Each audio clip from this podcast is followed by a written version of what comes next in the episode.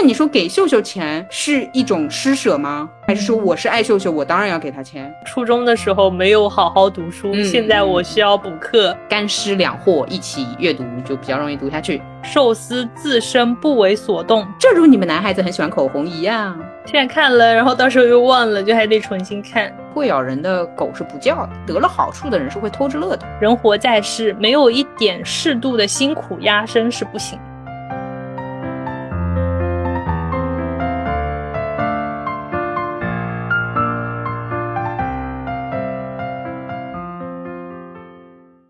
大家好，欢迎来到新一期路人抓马，这里是输入节奏逐渐恢复的悠悠。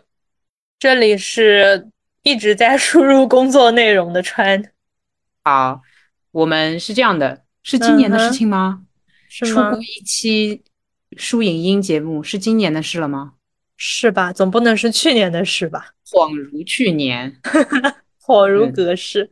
然后当时是说之后每个月和大家呃聊一聊各种输入，好像自己还会输入很多的样子。还有个搞笑的是，我本来以为我大环境不好那两个月嗯可以待在家里看很多，因为我是在第一次大环境不好的时候，不是上海嘛，是武汉，采访过几个武汉的创意方，他们是说在家里有学一些新的东西，甚至学了新的技能。我当时就想的是，哇，蛮厉害的，挺好的。对我甚至觉得有点强。接下来轮到我自己了。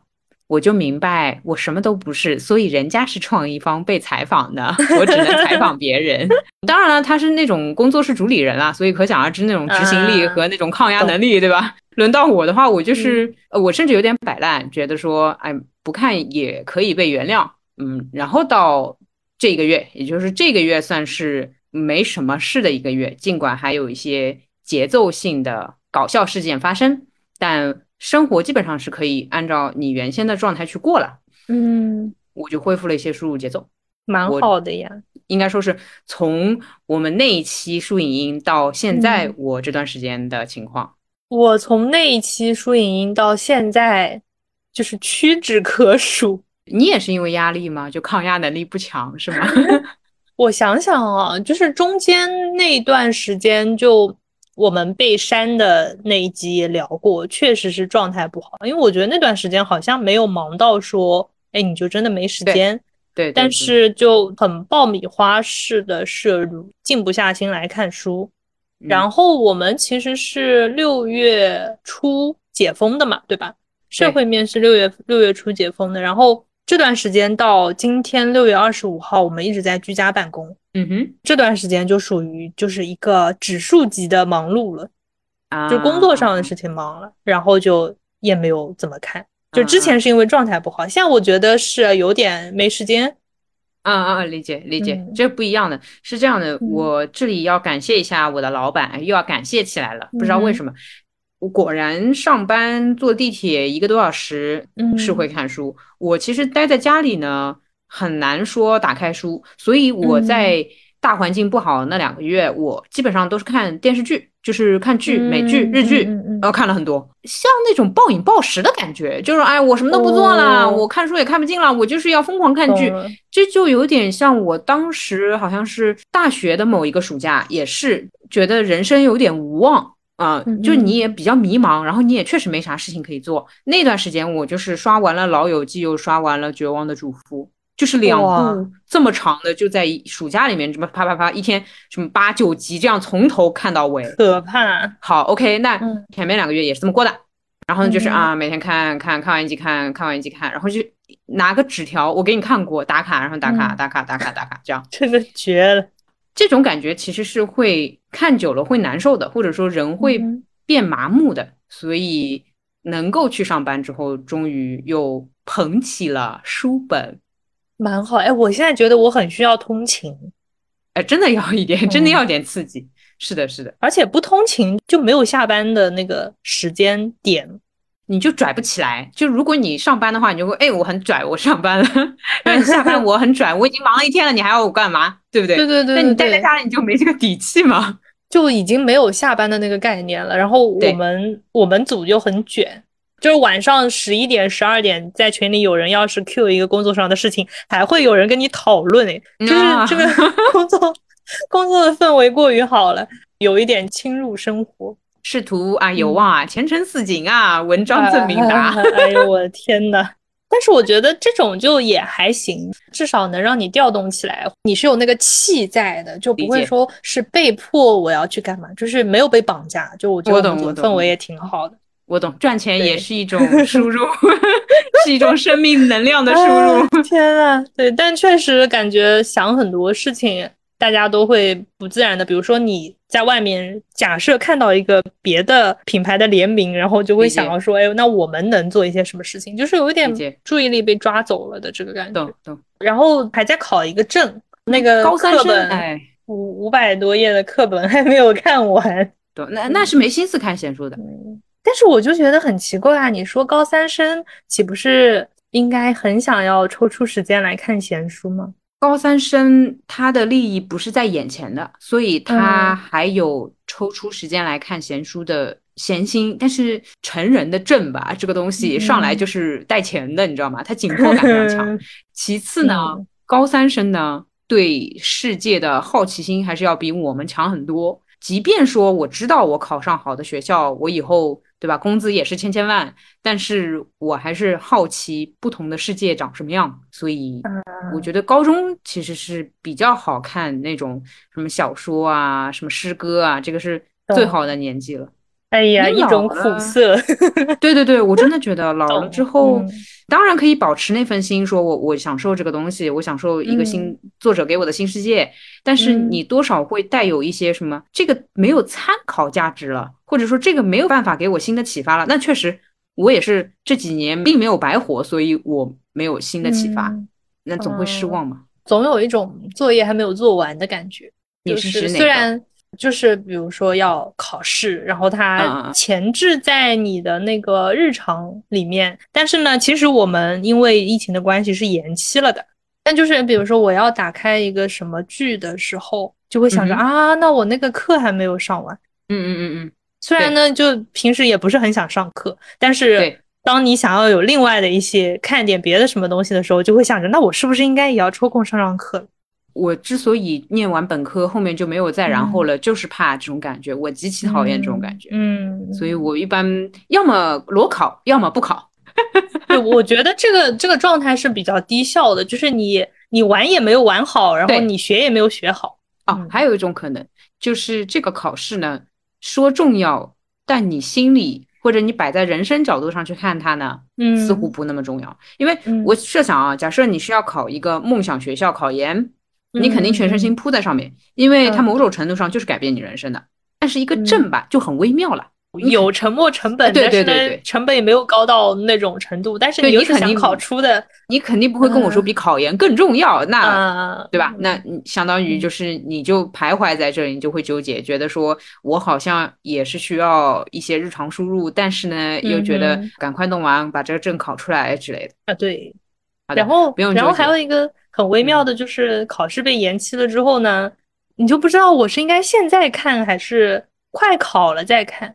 其实是现在看吧，因为是这样的，我看过川那本考证的教材，我认为是从任何一刻开始看，看到考试都不一定能看得完的那个厚度。所以这个问题也是你不那么想看。而会生长出来的。对对，但是我一个月前的内容，我现在已经忘记了。哦，不一样的好吗？这个就是印在脑子的那个什么。我觉得很怕这种情况，就是我现在看了，现在看了，然后到时候又忘了，就还得重新看啊。你但也有可能是借口。嗯，已经功利到这地步了啊啊！对，还可以不考吗？还有机 会吗？不行了，典型的你不是很认可这个东西啊。呃，一项任务吧。哦，我的契机是感谢上海译文出版社的汗水朋友。之所以叫他汗水，是因为他的那个名字 emoji 是汗水，所以我一直叫他汗水朋友。是这样，就他很可爱啊。他有的时候呢会给我们分享一些上海译文的新书。那他是这么说的，他会说不知你们感不感兴趣？然后我说。幸好你从不问我看不看得完。如果对，如果什么东西都要等我看完了你再给我分享新的，那我怕是永远就停留在上一期的那个什么不闻那个企鹅不闻，那个简奥斯汀。那个对对对，那一系列寄给我之后，应该后面就再也不用跟查一文联系了。嗯 对，然后吐槽完了之后，我觉得啊，总不啊不是吐槽，不好意思，是我吐槽我自己。呃、嗯我想总不能老是感兴趣，但是没然后吧，所以我不是嗯答应人家，我说我要看完《鹰王》和《情人》，然后我看看完了吗鹰王》。哦，哎，我答应他是本月看完《鹰王》和《情人》，所以先啊完成还有五。天可以。哎，五天看完《情人》还是 很简单的，好吗？对，可以比较可以比较自信，比较嗯自信。它节奏比较快。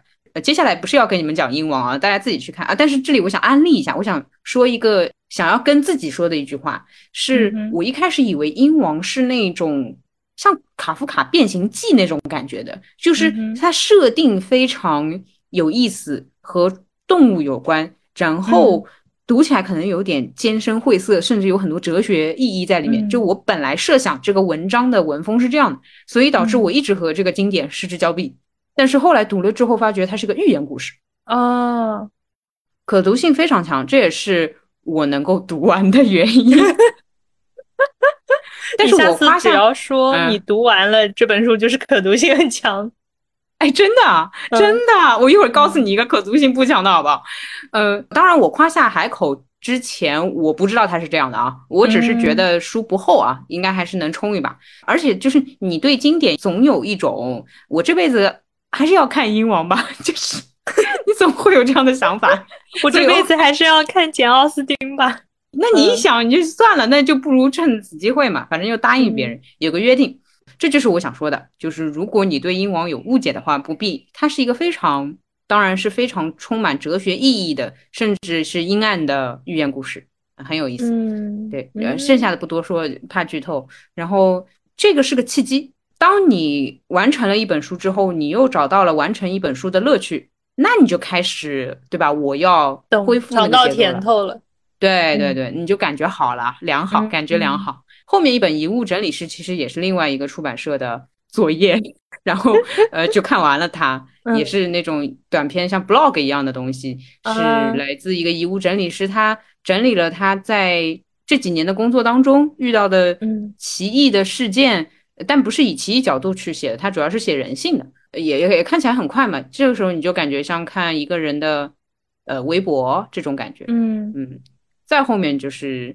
就恢复节奏了，但是恢复节奏之后就开始慢了，因为我本嗯身的节奏是一周一本，所以我是不会超过这个速度的，超过这个速度我就是有问题了，懂吧？超过这个速度你就是暴饮暴食了。但是你可以一周一本《卡拉马佐夫兄弟》吗？还记得他吗？不行不行不行，卡卡马夫夫兄弟，我跟你说，那对于我来说是两本，你懂，就是一嗯本抵两本，嗯上下两本抵嗯四本，那不就也是一个月的事一个月对吗？吧？还是没有嗯完成。我看到那个嗯猫弟，疫情期间他是每天翻几页，我看过他一个动嗯态是这样的，我就很羡嗯慕他很稳，非常厉害的那种嗯读书的节奏。恢复了节奏之后，开始挑战那个禅语摩托车维修艺术，这就嗯是我说的 可读性不强的书。但是也嗯是我一直说这辈子总要看的书。嗯，你这个这辈子总要看的清单里面大概有多少？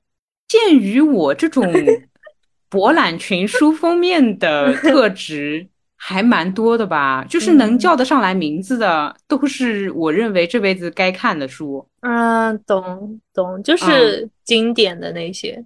当上海译文的汗水问我们那个米兰昆德拉你可有兴趣的时候，我的问题又来了，这也是所谓这辈子该看的系列。嗯然后还有所有你提得起来名字的那些人，就比如说海明威，对不起，嗯，我光是念出这三个字，我都觉得 我看不下去。一座冰山。对对，就是这种人，你会觉得你你要看，嗯但是呢，对不起，我觉得这些点有一种，就是我高中、初中的时候没有好好读书，嗯现在我嗯需要补课的感觉。嗯呃，我很佩服我自己，是初中升高中读完了《嗯老人与海》，是一个嗯字一个字读完的哟。我就嗯觉得这种东西我竟然能读得完，我果然是有一点就是孺子可教也。我 真的，我真的不嗯觉得这个东西好玩。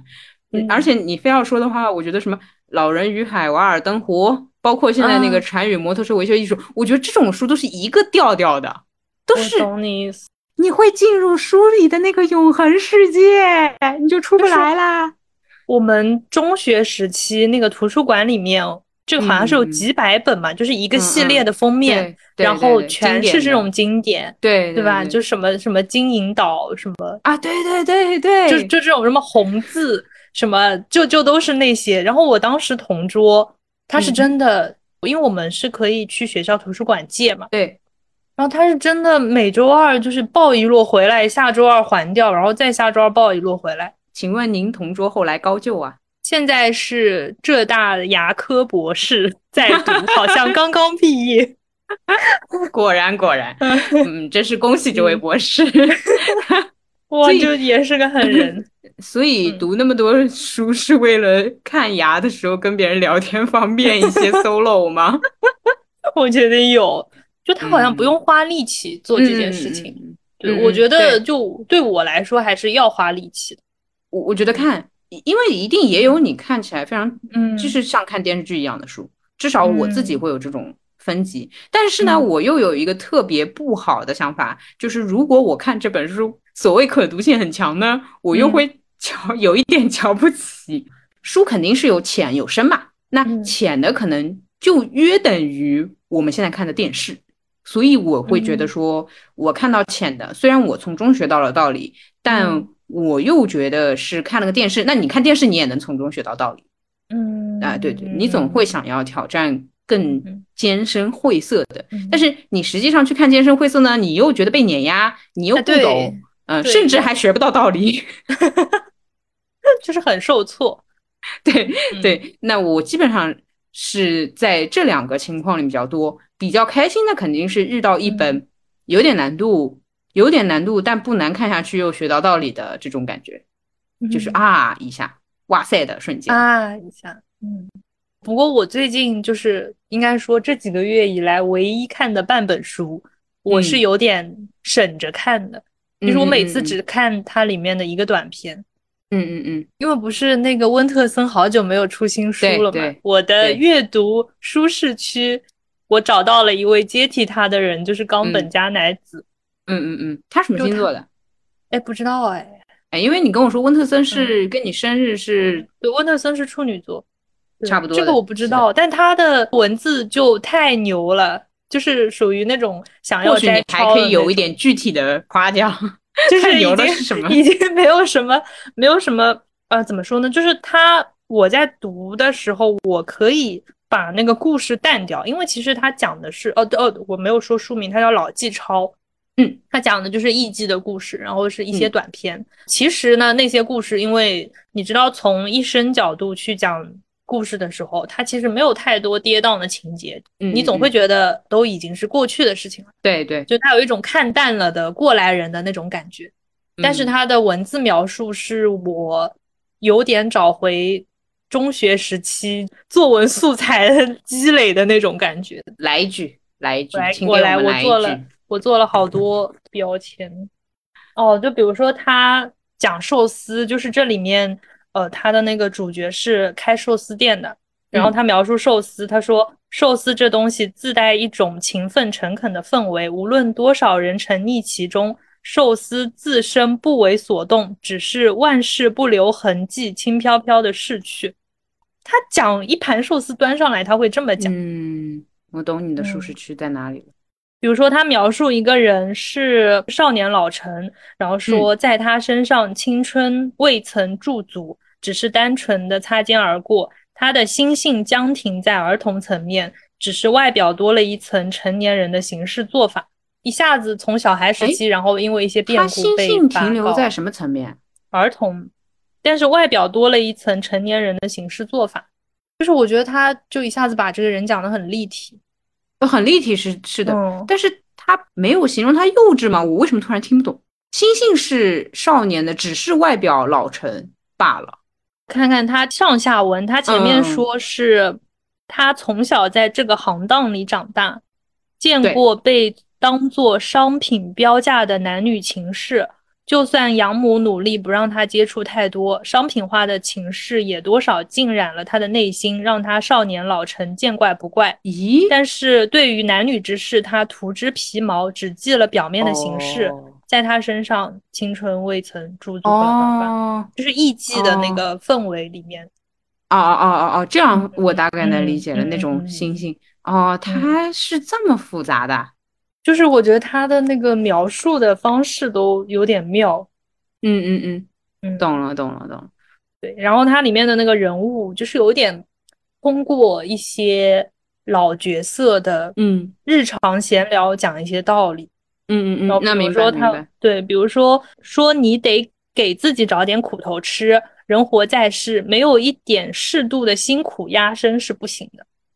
这是你最喜欢的人，对对对，你最喜欢的人生道理，我懂的，我懂。嗯，就嗯是就是你也不要强行灌输，但是就感觉他是有那种精力去支撑他讲出来这个话的立场。他配讲嘛，说白了，而且他有那种我就这么讲，你不听也可以对对对对对，的那个姿态。嗯，是的，没有那种说教，就是因为太多人给你输出一些道理，就是想要改变你的观念，就想让你听。有一点欲望在里面，是有一点不想听这种人。嗯，是的，但他这种就是听进去了，或者说你听到了，那是你的缘，福气是福气，对我能感受到。对，你的福气在后头。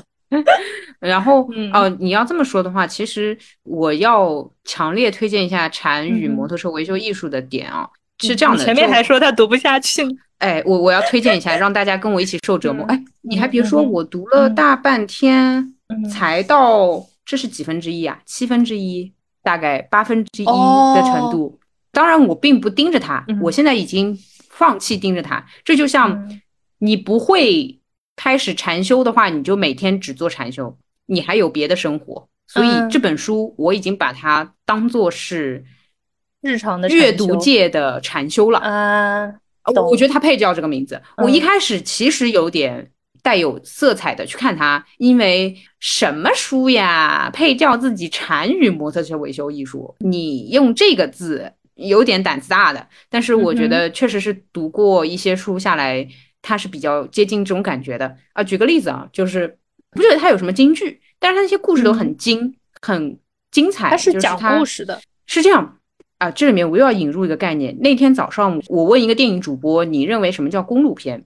我之所以会提公路片呢，是毫无疑问，我已经觉得这本书与这个定义是有点相似了，然后我才这么说的，因为我想给他推荐这本书。然后呢，他是这么回答我，他说他认为的公路片是除了交通工具内部没有明确的主场景，靠空间的变迁对角色产生明确影响。他认为这是公路片，这是他的感觉啊。我说那差别仅在于这些人不太因为空间改变而受到影响，但是他们确实是一直行进在路上。简单来说，就是一群人骑着摩托车交通工具，嗯穿越美国的一些地方啊，嗯然后人物就是男主人公和他儿子，还有一对夫妻，就是这四个人。嗯至少我看到现在是这四个人在那儿骑摩托车，嗯毫无疑问要涉及到修摩托车，但是啊，你肯定不指望这种，我就叫它哲学书好了，你不指望哲学书教你修摩托车，对吧？所以它其实会通过摩托车修理技术跟你传达一些非常有用的人生哲理，这是他很厉害的地方。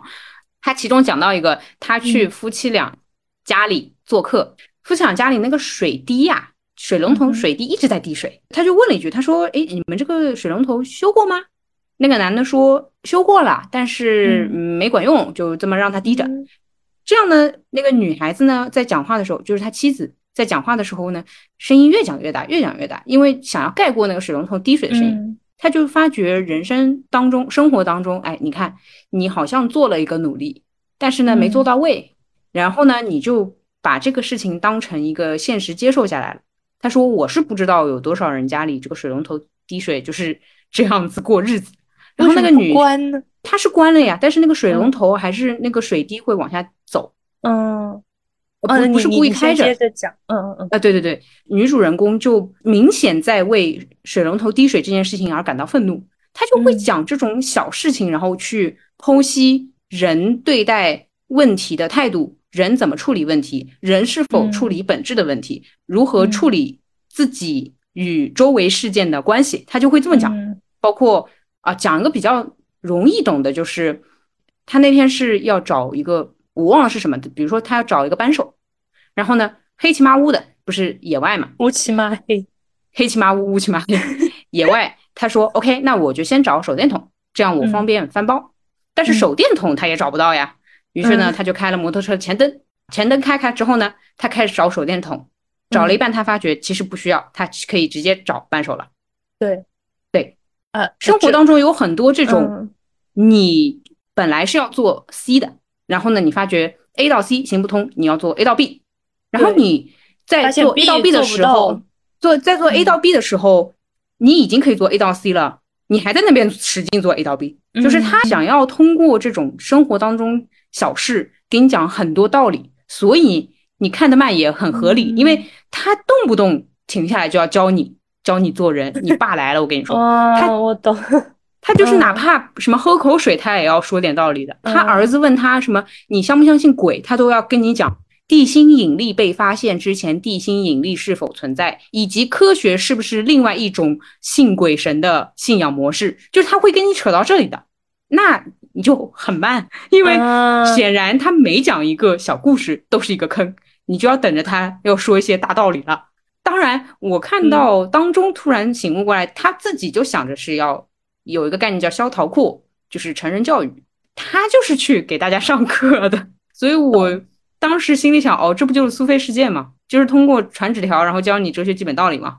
感觉他每个故事就是一个一个包袱已经放在这儿了，但你得等他一点一点一点，然后把整个都抖完，哎，然后才他能进到下一个。哎，他跟你讲了，对吧？呃，就像你，比如说，你说你的问题可能是我不知道，我是现在开始看那本考证的教材，嗯还是我嗯零七之前再去看？哎，他就要给你讲道理啦。哎呀，你嗯对这个事物的理解，哎，你解决问题的方式啊，它嗯证明了你心里的什么东西，然后他就会跟你讲很多，然后他可能会甚至追溯到，哎，我第一次认识川的时候，啊，他有一个问题摆在他眼前，他很纠结，巴拉巴，他就会这样子分析别人哦，我吓都吓死了，哦 我不要跟主人一起哦骑摩托车的啊。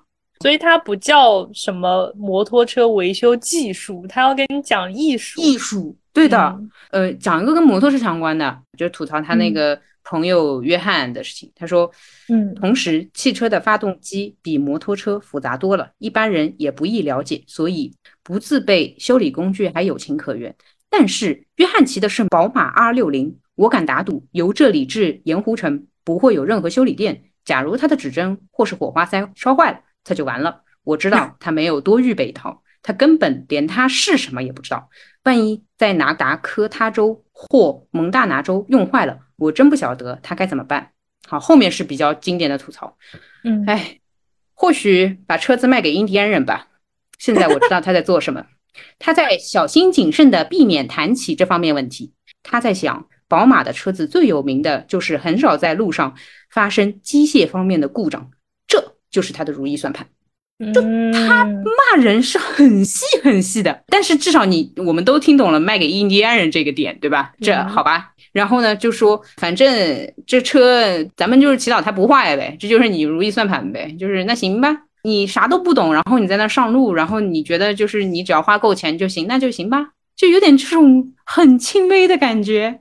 他有一点什么事情，就比如说什么零件提前准备好。嗯嗯嗯嗯嗯哎，其实说到这个，我想到我弟他之前嗯给他的那个车换雨刮器，嗯哼我当时其实是有点不理解的，因为他新车，呃，为什么要把原厂原装的，对原厂的那个雨刮器拆掉，然后再直接用上新的那个？就当时嗯我就觉得，那你这个你坏了之后换个新啊，的，对对，不是更划算，对对吧？就是正常理解。但是他说原厂的那个雨刮器刮的没有那么就没有那么干净，他只是把那个水流下来之后，就是把这个水给刮掉。但是嗯他换上去的那个雨刮器是在下雨之前，先在车前面那个挡风玻璃上面镀一层膜，嗯哼下雨的时候那个水珠会自己滚下来。嗯哼，它是一有点这个点感觉，就是它是有点在预防这个事情的。嗯嗯，相当于嗯说，我换了这个雨刮器之后，我可能反而就不必去用到这个雨刮器了。我理解你这个意思。然后呢，这个男主呢不算是特别实用主义，但是呢，嗯这个事情往往出现在，比如说你设想你弟和另外一个不太懂车的人。一起开车出去，然后那个人非常坚持，哎呀，坏了再换呗，无所谓呗。然后呢，你弟呢，可能就开始心里碎碎念：第一呢，这个你非要说安全系数肯定是不如我这个高；其次，你这个费电也好，对吧？费精力也好，其实你很难讲哪个是更划算的。嗯嗯，对，一般人肯定会说，你坏了再换不是最划算的，你这个还能再用一段时间，对吧？你这多费钱。但是他可能会絮絮叨叨说：哎。也许这就是他省钱的方式吧。这句话有点损啊。对，就是你弟弟可能是这样一个角色，你懂吗？就是呃，你弟弟可能会说，哎，毕竟他也确实不明白，比如说 A 雨刮器和 B 雨刮器的差别。他是对对对对，呃，然后你弟可能也会说，是啊，附在车前窗玻璃的那一层膜，他用肉眼也看不见。对对对，他既然看不见，他就觉得那个不存在，这也许就是他省钱的方式吧。他当时给我讲了半小时这个雨刮器的原理，你知道吗？那天因为正好就是外面有点雨，然后他就是装换完了之后，他说：“呃，我现在用原厂的那个雨刮器，我先带你出去跑一圈，你不必了，大哥，我真的然后回来之后，回来之后他就是换好之后，他就是空刮。”就是在保证那个挡风玻璃干燥的时候，先用那个干的雨刮器上刮，就给它上膜。然后出去的时候，你就能发现那个雨水珠滴到那个玻璃上，它就是水珠的样子，它不会哗啦一下流下来。然后呢，你车在开的过程当中，不是会迎面有风嘛？对，那个风就把这个水珠吹走了，就不用开雨刮器。懂的，懂的就就为了让我理解这个东西，他带着我在我们家周围小区那地方就正方形转了好久，我真的是。我更怕的是他借了一辆水车给你模拟下雨的效果，我惊呆了。算你巧好吗？那天正好还下雨。对。然后他想给我妈的车也换了，我妈一开始就说没必要吧。啊，对对，来了吧，来了吧，对对对，普通人了吧，普通不懂了吧？大家都会觉得，那我这个用的好好的，那下雨了我也能刮。对，我我弟就是直接放弃说服了，说没事，我给你换了，你用两天你就香了。我来，对对，然后之后就是就是就香了。嗯嗯嗯，是的，是的，他有点这个感觉。但是呢，就是男主肯定是非要讲个道理去搞别人脑子的，对吧？你弟呢，可能就停留在就是事实上面这样子。我其实有的时候觉得你弟活得也挺馋的，只不过呢，你弟不屑于把这个道理告诉别人吧，我是这么想的，或者说他还没有这个功力能够跟别人讲大道理。他当时思考的是想要把这个东西推广出去，就是想创业。啊，你看俗了，你看俗了，对吧？俗了，入世了，就不是要给别人讲道理了，而是说我就帮你实现这个层面的，让你使用过后知道它的好处。哎，我们这是没有雨刮器的赞助，大家不要误会。对，我们没有链接，不用问了。对对对对，笑死了。啊，明白明白。哎，但是也肯定是那种呃世俗里面就比较有才能的人嘛，就是才和德里面。至少是占了财嘛，对吧？财气的财啊，不是钱财的财。你这个眼神怎么那么 迷离啊？就你这个人怎么回事？不是说他没有德啊，就是德肯定不那么高尚，说我一定要给你一个道理啊之类的。嗯，对对。然后我我在这边有悟到的一点就是，不一定要等什么东西坏了之后再去修，就是你可以预防它，但你也得懂啊。嗯。啊，最后就是可以讲一个关于这本书的笑话，就是我在群里面分享这个，然后呢，有一个跟我一样的双子座哦，他很多星盘上的配置都跟我一样啊，蛮神经的。就是有人问说，光靠这书名谁买呀？然后他说，女孩子从小都有修摩托车的一个梦想啊，你难道不知道吗？每一个女生 在心里小的时候都有一个修摩托车的梦想，就想要学习修摩托车的技术啊。我当时觉得这句话啊，一方面很搞笑，另外一方面，我我扯一个偏的角度啊，你有是不是有没有的问题，而是他给了一个可能性。我觉得这话里面有一点点女权在，你能感受到吗？我没有觉得他是在搞笑或者什么，他就是说，就像男孩子从小要做什么修理师或者机械师或者玩枪，那女孩子想修摩托车，咦，为什么女孩子都是喜欢？什么小裙子的不是啊，女孩子想修摩托车啊，就这样，我就会觉得这句话有很嘲讽到我，我至少我是这么感觉的。但是我是有被呃作者影响到，就试图从别人的笑话里面悟出一些人生道理，那我觉得很好笑。我决定以后就是用这种方式来表达女性权利，比如说他们在说呃刀就是刀具或者户外露营的一些东西的时候，徒步的一些设备的时候，我会说哦天呐，女孩子很喜欢这个的，哎，正如你们男孩子很喜欢口红一样啊，哪个男孩子不是从小就喜欢芭比娃娃呢？呢，对，我就觉得他有这样讲讲，但是我没跟他对过答案，我没问过他他是不是这个意思。主要是当时问的时候，也确实是个男生问的，然后呢，他这么回答，我就觉得 这里面有一点点，有一点点小火药的味道。懂了，懂了，懂了，可以，可以，挺有意思，对，嗯，嗯，我觉得他也应该看看这本书，他有这个天赋，他比我有天赋。你还看了讲吗？报一报名字的话，我还看了一本那个奥普拉的《你经历了什么》，讲的是小的时候创伤对呃未来影响的一个心理学分析吧，但是是比较泛的，就是说，嗯，不懂这一类专门科学的人也能读懂。因为它是由对话形式构成的。一个医生呢是讲道理，就是讲很专业的知识。然后奥普拉你也知道，著名主持嘛，他可以用平时的话讲一些故事，把这个对话继续下去，然后引出一些道理。你这样就是干湿两货一起阅读，就比较容易读下去。但是。哎呀，最近我才创伤呢，不要说书里的创伤，我觉得我创伤就够多了，我怎么还在看创伤？这也是我为什么一直拖着没看的原因。那咱的创伤谁管呀？谁管呀？对对，这样子。最近新那个大力鲁尼，大力他的那本书不是我们也收到了嘛？然后我没有看他那个长的，我看了里面随书附赠的一个短片，我觉得他是一个。深度难讲，哈哈，深度难讲。但是描述人与人之间关系非常细腻，很到位。我觉得当人际关系剖析来看是挺好的。我标了一句话，就一句，我觉得很强。他是这么说的：他说，我曾读到，刚出生的动物有时会对不合适的对象产生爱意，比如幼隼会爱上饲养它们的人类，熊猫会爱上动物园管理员，诸如此类。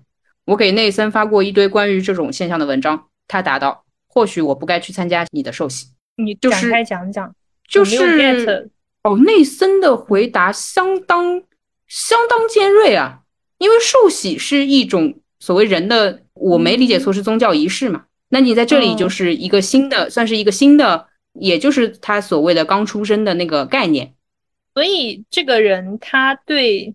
就是我给内森发过一堆关于这种现象，他达到，那就内森对这个我有不合适的爱意吗？嗯，不是，是我对内森有不合适的爱意，因为你看啊，是内森说他不该去参加你的我绕过来，也就是说我不该成为你刚出生时的那个存在，而。你一句话你就可以读完，说 OK，我是喜欢内森的，然后这个喜欢是不合适的，而内森呢意识到，内森呢觉得也不必，所以他是在拒绝。Yeah，你懂，就这种拒绝。Yeah，当然了，我承认人家的告白也非常强啊，就是会讲一些这种。因为他的告白里面，我觉得明显表达出了我挺喜欢你，而这种喜欢是先天的，且我知道有一些不好，但我还是喜欢你。而那个人说很抱歉，我不该去参加你的寿喜，我不该出现在那个场景，我对我的当时的无知感到抱歉。我就觉得这种很细的人际往来很爽哦，就是他的告白体现的他也是比较先天的那种喜欢，那他的拒绝就有一些。呃，没有否定，对，就是没有否定你的这个喜欢，他是怎么怎么样？就是我觉得他没有看清他的喜欢，而是用动物园就出生这种这么先天的事情来类比。你是想表达这个吗？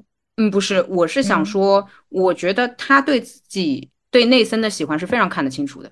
呃，他用的比喻。我觉得其实也很精准啊，当然这个你结合上下文，你就知道他为什么会喜欢内森，或者说他喜欢内森的一些原因，可能就是比如说两个人因为某些原因不得不在一起，但两个人的身份其实不合适，互相喜欢或互相在一起是这样。然后呢，他很精准的剖析自己的爱到底是哪一种爱，这种爱听起来虽然被他描述的非常低俗，好像仿佛是一种。条件反射、生理反射，但是我会觉得这种略有谦虚、略有谦卑的表达，也展现出了他的那种爱的卑微。但是你用这个比喻呢，又不把爱的卑微说的很低，你就会说啊，其实呢，跟这样的情况差不多。我也不明说我是卑微的，但又有点受限于前提条件、整个环境所限。我啊，就是很抱歉爱上你了。啊，我是这么看的。这两个人也也有点也有的。尽管整个里面他非要说的话，没有给我一些顿悟的东西。就是人际里面呢，也就是更细，但是他的粗细程度是让我可以嚼这两个人的关系，而且这种表达很方便我以后去指摘别人的感情关系时骂人有更多的表述方式。哎，你以后多讲讲这种，就是我感觉干嘛？你不解读，我其实读不懂这么多弯弯绕绕，就是人跟人之间的，我很容易就把人物正确那个 miss 掉。嗯，呃，我我理解你的意思，就是我不一定是正确，但是我在这一段我就会有这些想法。哦，那么以后，比如说我喜欢这个场景很常见，比如说，嗯，比如说我落魄的很厉害，嗯哼，然后我遇见一个有钱的男的，嗯，然后呢，他对我是挺好的，嗯，但是他对我的喜欢仅到喜欢不到爱。我在与他长期交往当中，我爱上了他，这个爱里面确实会有一些金钱的成分嘛。嗯，这个时候我要怎么形容这种爱呢？这种爱就不纯粹了吗？那他确实是对我好呀，对吧？我是功利的吗？就我也会问自己这样的问题，尽管我没有碰到过这样的情况，但是，但是我就会开始思考，嗯，什么叫纯粹的爱呢？哦，非要两个人旗鼓相当，彼此爱就是很纯粹。那他对我好，我爱上他，不对吗？也对呀，我就会在这里卡住，哎，他的这个预期找的非常精准。对对对，那他说，哎，刚出生的动物，当然他的情况不是钱跟相关的啊，他的情况可能是他的那个，呃，小的时候的一些创伤或者呃一些家庭的关系导致他就很小的时候就跟他一起，那就是所谓刚出生动物。那金钱关系有什么呢？我就想要找到这样的比喻啊，那我没他厉害了，懂我喜欢这样的。你前面说金钱关系，我想到可能是一只秀秀 碰到了一个。啊，对，可以，可以，那那你就要说，就秀秀对他是真爱吗？会产生疑问吧？那你说给秀秀钱是一种施舍吗？还是说我是爱秀秀，我当然要给他钱，对吧？嗯，对对。哎呦，深奥了，深奥了。和秀秀交朋友就是要多准备一些硬币啊，金币，金币，谢谢。对，金币。好的，啊，其他没了，这是本月是这样。然后我提到的经历了什么和禅摩托车是没看完的。嗯，两本，一本是由于太创伤看不完，一本是由于道理太多看不完。嗯，非常丰富了，对，给我注注入了一些想要读书的那个什么能量。对，毕竟咱们工资也没见涨嘛，过于扎心了，对吧？那不看书还能干嘛呢？咱也不能就努力工作，这这不正比，不成正比。嗯，我现在呃，因为我们公司是七月初要复工了。嗯，然后我现在有一种新的学期，我要好好重新做人的那个感觉，你懂？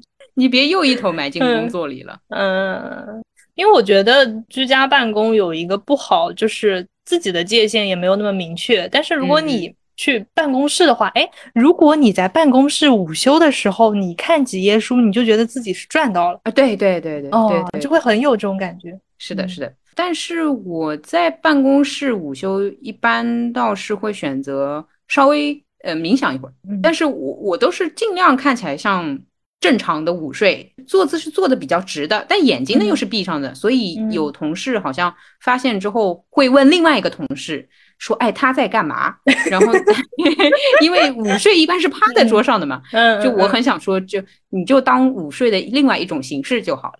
嗯。我想说，让那个禅语摩托车维修艺术的那个人去分析一下他这个，哎，他在干嘛？这个人他的出发点啊，有有哦，我觉得那个男主人公真会说一大堆，然后跟他说，呃，最后说一下，就是他儿子不是问他你相信鬼吗？爸爸，你相信鬼吗？你给我讲个鬼故事吧。然后他爸爸 跟他讲了一大堆道理，最后就是愣是没给他讲鬼故事。哎 他可能觉得他爸爸自己是是个鬼。我也觉得，我觉得《爸爸大道理》比鬼故事恐怖多了。就是别人觉得这个孩子怎么突然就崩溃了呢？就也没有认真吓他，但是他这个是，被道理听哭了。哦，对，这里面还嗯想说一个我自己的事情，就是我自己到了晚上是不能听超越我已知逻辑的故事的。这也是我哦为什么小的时候做奥林匹克数学题会吓哭。比如说，当时是我做题，然后我爸帮我参考嘛，因为我做不出来，然后我让我爸跟我讲，讲到后面我说爸爸你不要讲，然后他就他以为我是不要学还是什么，然后我就哭了。嗯就是我认为最恐怖的不是比如说一个鬼啪吓你什么的，最恐怖的是细思极恐，是你发觉你的智慧到达不了那个状态，而你看到了你无法理解，你不该看到，你又略略有点懂，你想不通的东西，那个是最恐怖的。其实有一点像是我如果跟你说，你理解的这个世界和你理解的一些道理根本不是你所想的，你可想太美了，然后给你重新颠覆一把，你是会觉得很恐怖的。所以我晚上不能做数学题，不是，但是这数学题就能颠覆到这个程度吗？呃，尤其是要推导的那种啊，就是如果你说，哎，你怎么想不到、想得到那种，就是灵感型的，我不太会被吓到。就是推导型，一升二，二升三，然后三其实可以升到五，就是这种句式一出现，我就会感到很害怕，因为我很讨厌逻辑上被碾压的感觉。因为你讲任何事物，比如说你讲一个我不知道的东西，那很正常嘛。那世界上我不知道多了，就是一个知识什么的。但是一个我可能原本有一点懂的，我却由于自己没有意识到这个内在的逻辑，你帮我挖掘出来，我会觉得很恐怖。人生也是这样。你会觉得逻辑是高于知识的吗？因为前面听你说不知道的知识，你是可以接受自己不知道的，但是你遇到想不通的逻辑，你就会崩溃。这个逻辑不单单是数学或者物理层面上那种很死的逻辑，包括一些人或者道理上的那个关系啊。首先，我把这个统称为是我们俩现在要讨论的逻辑。嗯然后，是否高于的话，我认为不，我认为他们是都是很重要的存在。嗯然后，我之所以会被那个给吓哭，是我觉得我有一些关系是理顺的，我觉得我有一些道理是明白的，你懂？嗯就像我不会对新事物感到害怕，是嗯我承认我自己的不懂，嗯，但我对嗯逻辑感到害怕，是我觉得我有点懂。那人肯定是会被自己的自知之明会被搞到，对对，哦我会觉得，哎呦。对吧？就什么东西你跟我说一下，哎，我我推一推，哎，我有明白了，哎，我懂，知道。那新东西的话，那就是学无止境，嗯对吧？我不知道这个呃，比如说化学分子啊什么的，不知道，然后我现在知道了，这样就是在知识上我承认自己的无知，但是在逻辑上我有一些自豪，就我有一些觉得啊，这这是我的脑子可以转过来的东西。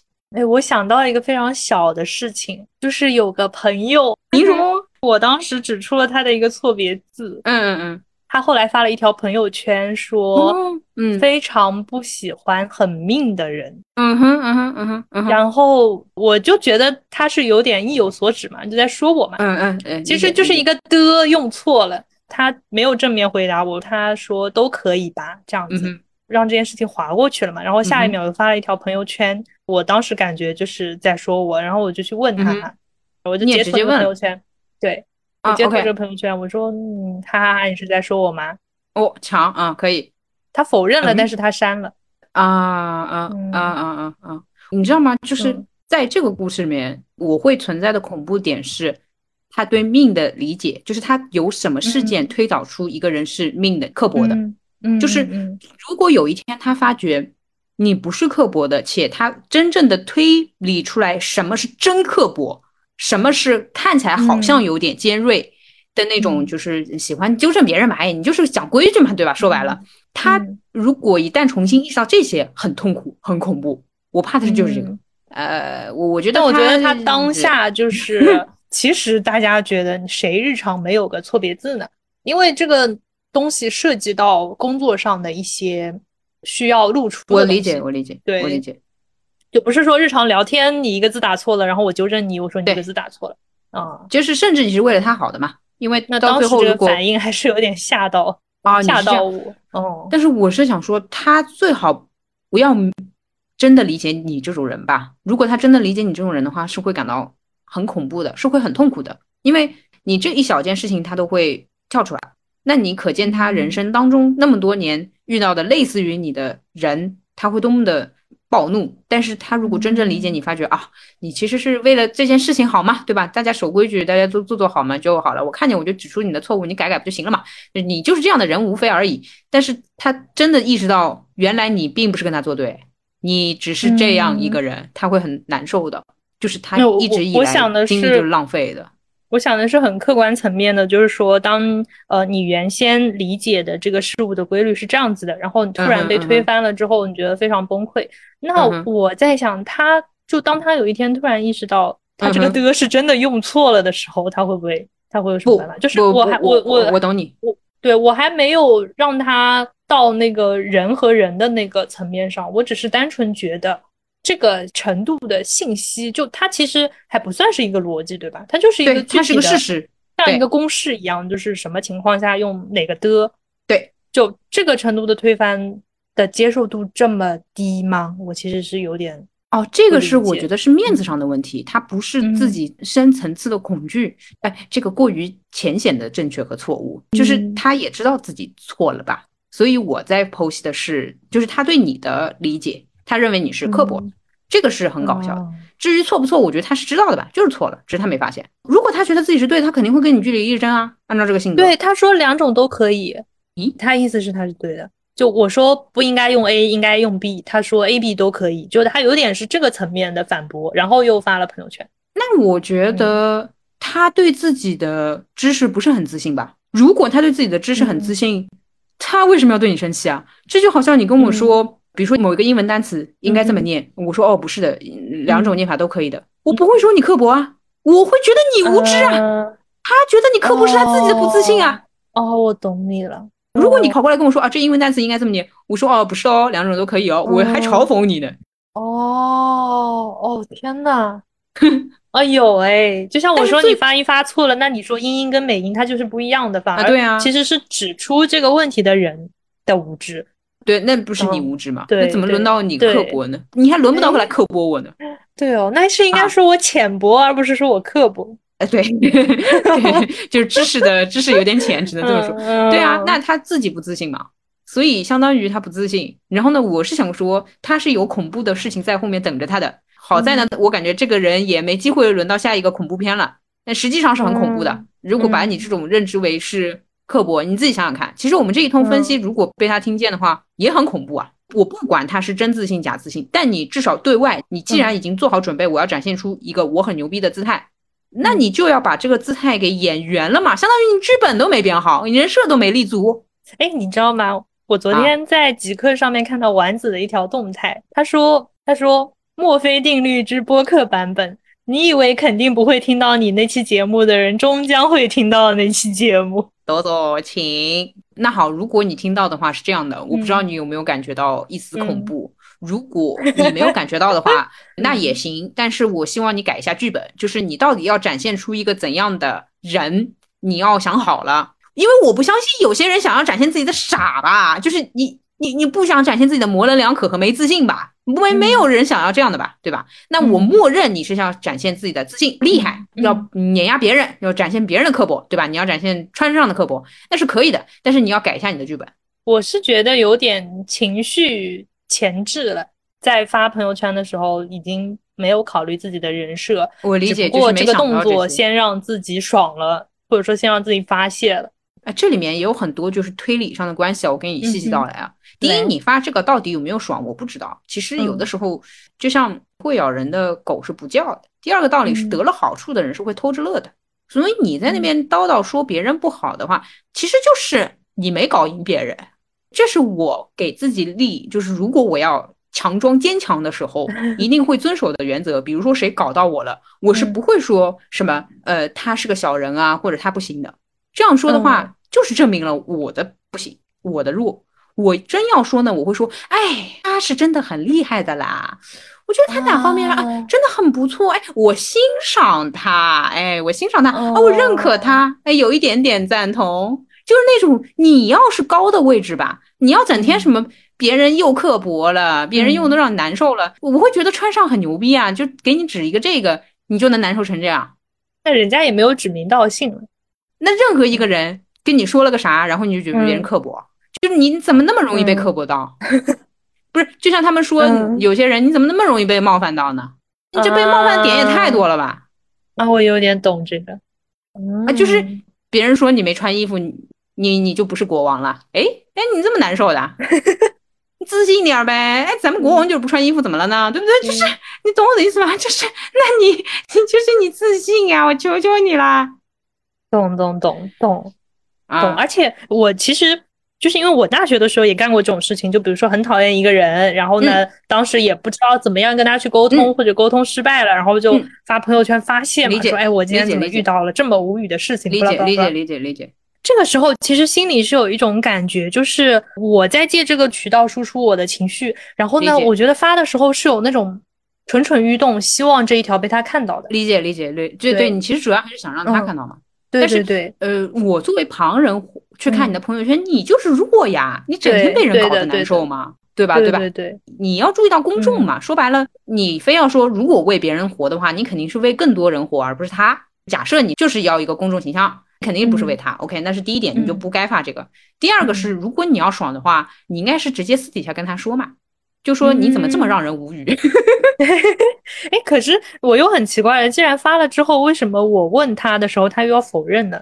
因为他承认这样不是我才能比较难受嘛，虽然可能也不会难受啊。然后我理解就是说，按照策略，所以我说他的推理的事情的一个点一个点都是不能让自己爽的，你知道吧？嗯因为如果是我，我肯定会说，我就写错一个这个，你要跟我讲的，你是蛮烦的，管很多啊，嗯，我直接跟你说这个了嗯。下次不用嗯管我正对的错的，你都不用跟我讲。但你啊你的这个前提就是承认自己是写错了，就是你说我啊就写错了就是一个这个，是这样的嗯，如果我错了的话，我肯定还是会承认错的，因为这个东西就嗯没什么好辩的了。但是我就是不想听见你跟我讲。嗯，可以吧他还是在变这个，所以，啊但是他又不想跟你深深一步的。哎，如果你真的说，我觉得就是有两种说法，你觉得只有一种、OK，那我们去找一个什么专家词典资料查证一下，嗯，就也不行。他就想让你停止这个话题。哎，所以我对他的预判是，我觉得比较合适。他的重点在于他不想听你讲。那那所以我说，如果是我，我会说你不用管我对的错的，你别来跟我讲。啊，懂懂啊对他不想听你讲，又不想在这个地方承认自己可能错了，他就是想说，哎，我就是对的，哎，你下次别来跟我讲。呃，他也可以承认自己是对的。比如说，如果嗯我就是非认为我自己是对的，我会说嗯你不要来跟我讲这个。但是我达成我的最重的重点就是，我不想听你讲，我来，懂懂。我是对的，我不需要你的赞同；我是错的，我不需要你的指正。我不想听你讲话，理啊啊，解，就结束。那你以后肯定嗯也就至少我把我想要说的传递给你了。你要是再比如说下次再来跟我讲话，我可以不回喽，或者是直接拉黑喽，或各种就可以了。嗯他他没拿捏到重点嘛？那重点就是我不想听你讲话嘛，不想看到你这个头像有通知呀。那我觉得对他来说恐怖的一件事情，可能是他突然理解到他在这个事情里面的本质其实是不想听我讲话。哦，对，我我不知道他的嗯核心是什么，嗯但是我觉得其实是这个，还真别说对的错的，因为我们举个例子哈，假嗯设他做了一件正确的事情，然后你过去说你真棒棒，我欣赏你，他不一定舒服，你懂我的意思？可能他不喜欢你的人，他不是怪你只出货就是赞同，就是我说什么都不太行。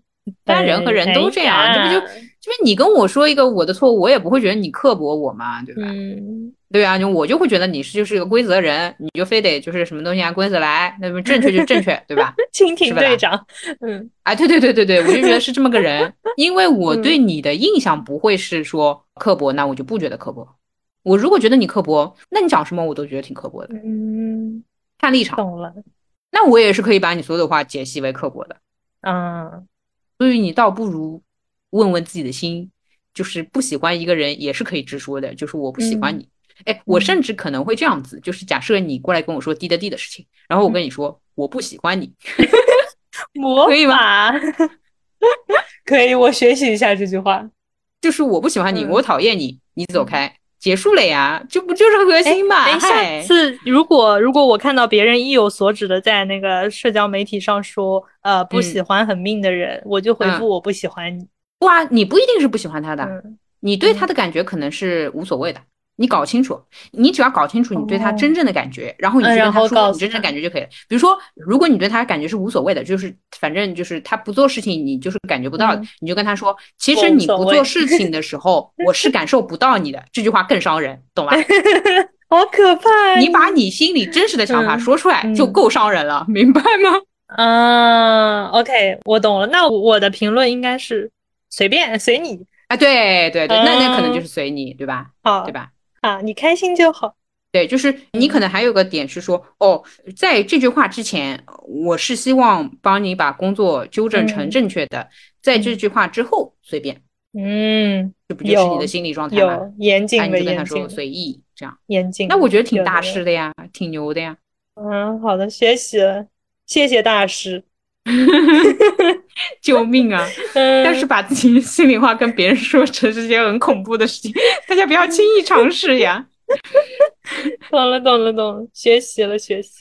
我要写一个爱与人际交往技巧讨论，我不敢说自己是艺术啊，讨论，谦虚了，谦虚了，研讨。谦虚了好的，谦虚，可以，可以。结果我们最后还是回到了人际关系上最后，我们为下一个月埋个坑吧。啊！我要看乒乓，哦，对不起，我不应该对漫画发出这样的笑声，我怕漫画家们都要把我杀了。仔细看，你好好。我有一点仪式感在这边，就是因为当嗯时我收到这套书之后，我身边的朋友们纷纷发出了惊叹，对对，说天呐，也是。竟然有乒乓这一套书，巴拉巴拉巴拉，然后说他的漫画也非常好看，然后说他动漫什么动漫嗯出汉化版了，之前是没有是吗？呃，对，一直在说，对，我看到阿木的留言了，对，对，然后我就觉得我应该要在就是挑一个什么 什么日哦，子，哎我懂了，我，懂，就是辜负大家的期待，哎，对对对对对对，懂懂懂就是需要一个正式的场景开启懂。你这个，对不起，人家取得真经都没有你这么有仪式感，你这是怎么还得招一群人看你哎读书是吗？我真的要笑死。就是好，开玩笑，开就是玩笑对，就不是说那种哎呦，我吃完饭发现现在有二十分钟空着，我就翻翻的这啊，种啊我懂，我。懂，我懂，对懂懂懂懂。对不起，对不起，还是我们给你太大压力了，压力收回啊，压力给到。嗯，我接下来的话，下个月会冲米兰昆德拉，还有读客也有在路上了。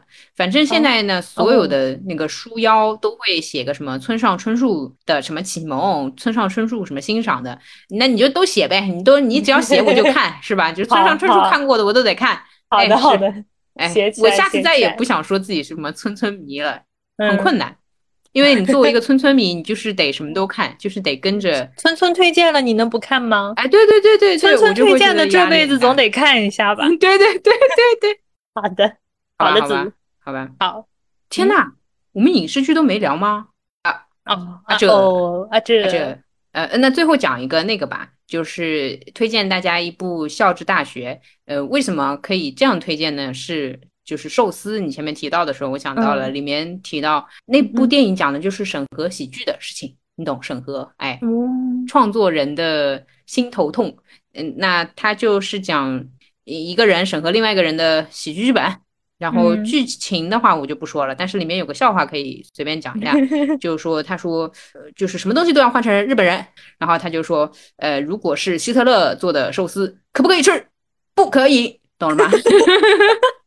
如果是丘吉尔做的寿司可不可以吃？也不可以，就是不可以，懂了吗？啊是这样所以有有被嘲讽到，对不起有，笑到，有笑到。对，所以可以可以以校之大学是一个我觉得非常有品味的喜剧，呃，嗯，对，也是被推荐。我最近啊，还有分享给？推荐了吗？啊，不是不是，我最后想分享一个嗯最近看影视的习惯，就是我会跟身边比较懂影视作品的人提出我的需求。我记得我第一次提出的需求是快一点的《失之愈合》不装逼的板垣育二。然后被推荐了一部《在街上》，哎呀，真的是比《嗯失之愈合》还慢。我觉得这大家对电影的节奏理解真是不一样。后面在街上之后，我就提了一个我要跟在街上差不多的电影，然后就是嗯又被推荐了一个，就是这么一路被推荐下来看。哎这个节奏我会觉得好玩一点哦。懂了，懂了，懂了。嗯哎，当然了，人家阅片量要够大，你才可以折磨别人吧。理解理解，可以。是的，这个是我通过折磨别人倒逼自己的 一种呃阅片方式，因为我其实看电影挺没耐心的。好的，好，那这一期就是大家可以在评论区聊一聊，推荐。我想，对我想要让大家给我推荐风格类似温特森的。很难吧？谁这品味呀？谁读得下去？呃，我的话想要大家给我推荐风格类似《失之愈合》又不慢，类似《板垣育儿》又不那么多矫情装逼话的日本电影，谢谢。啊，就还限定是日本电影？嗯，还是看这个会好一点，还舒服一点。懂了。好，那我们这个影视的以后找机会再聊。可以啊。嗯，哎，真是可惜呢。哎呦。好了，那我们今天就聊到这里啦。口播哦，业务能力不熟悉，欢迎大家在各个平台搜索“路人 drama” ”订阅收听。然后，如果你使用的是苹果播客的话，可以给我们去打一个评分或者写一条评论。我们的邮箱是 dramaboy at 幺六三点 com，也可以给我们发邮件，反正优总会回的。如果你想进群的话，可以在我们的 show notes 里面找门神的微信号。嗯。祝你步步高升的同时，也能多读点书吧。要求是有点高哈 啊，还得考过那个什么证啊啊！三座大山有没有？哎，我还好，我还好，我就可以一直这么混 混着过日子。复工了，感觉有一点就是新学期，新学期总是会有积雪一段时间。嗯，因为那个新的场地也会让你觉得说可以正襟危坐读两本了。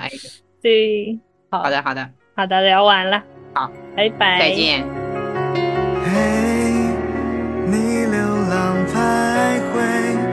湛蓝色海水将你包围。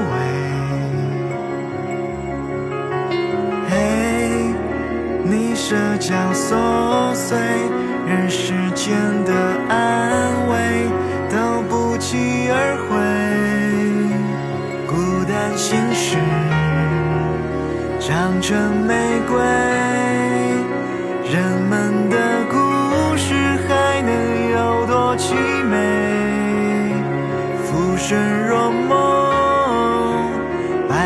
千回，